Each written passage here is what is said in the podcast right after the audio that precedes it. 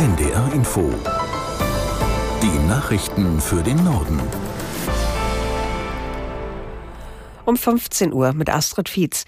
Der frühere Fußball-Weltmeister Andreas Brehme ist tot. Wie seine Lebensgefährtin mitteilte, starb der gebürtige Hamburger im Alter von 63 Jahren an einem Herzstillstand aus der NDR Sportredaktion Claudia Hogestraat. In Erinnerung bleibt er auch wegen dieses einen besonderen Tores. Der Elfmeter kurz vor Schluss im WM-Finale 1990 gegen Argentinien. Sein Karrierehöhepunkt. Begonnen hatte alles in Hamburg-Barmbek. Über Saarbrücken kam Andreas Brehme dann zum ersten FC Kaiserslautern. Sein Durchbruch. Danach folgte eine Verpflichtung bei Bayern München. Zusammen mit seinem Freund Lothar Matthäus wechselte er später zu Inter Mailand.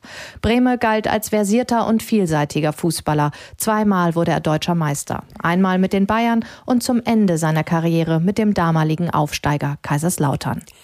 Der Warnstreik des Lufthansa-Bodenpersonals führt zu vielen Flugausfällen.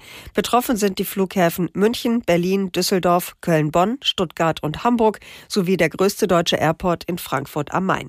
Wie die Lage im Norden ist, fasst Caroline Wöhlert aus der in der Nachrichtenredaktion zusammen. In Hamburg fallen von fast 95 geplanten Lufthansa-Verbindungen knapp 50 aus. In Hannover und Bremen wurden alle Lufthansa-Flüge gestrichen. Denn der Streik an den sieben großen Flughäfen wirkt sich natürlich auch auf die nicht bestreikten Airports aus. Laut Lufthansa fallen bundesweit hunderte Flüge aus. Insgesamt könnten nur etwa 10 bis 20 Prozent der Maschinen nach Plan fliegen.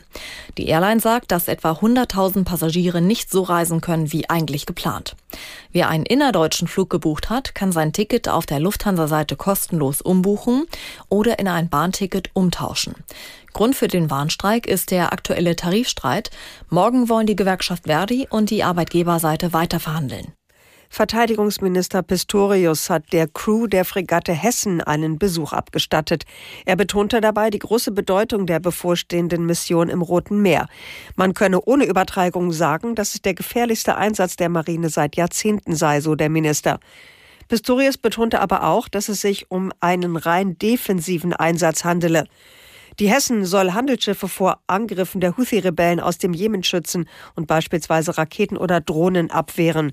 Zurzeit liegt die Fregatte vor der griechischen Insel Kreta. Am Freitag soll der Bundestag das Mandat für den Einsatz beschließen.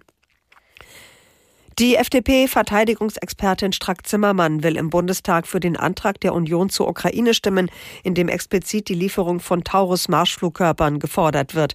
Eine konkrete Nennung dieses Waffensystems im Antrag der Koalitionsfraktionen sei mit der SPD nicht möglich gewesen, sagte die Vorsitzende des Bundestagsverteidigungsausschusses. Aus Berlin Oliver Neuroth. Strack-Zimmermann setzt sich seit Monaten dafür ein, dass Deutschland auch Taurus-Marschflugkörper an die Ukraine liefert. Kanzler Scholz lehnt das bisher ab. Er begründet seine Haltung unter anderem damit, dass die Taurus-Systeme eine hohe Reichweite haben, die Ukraine damit russisches Gebiet angreifen könnte, was eine Eskalation der Lage bedeuten könnte. Zwar fordern die Ampelfraktionen in einem Antrag, die Militärhilfe für die Ukraine deutlich auszuweiten, aber das Wort Taurus fehlt in dem Papier. Diese konkrete Nennung sei mit der SPD nicht möglich gewesen, schreibt Strack-Zimmermann bei X und kündigt an, daher auch für den Antrag der Union zu stimmen, die explizit die Lieferung von Taurus verlangt. Deutsch ist die meistgesprochene Sprache in Deutschland, auch in Haushalten, in denen Menschen mit Einwanderungsgeschichte leben.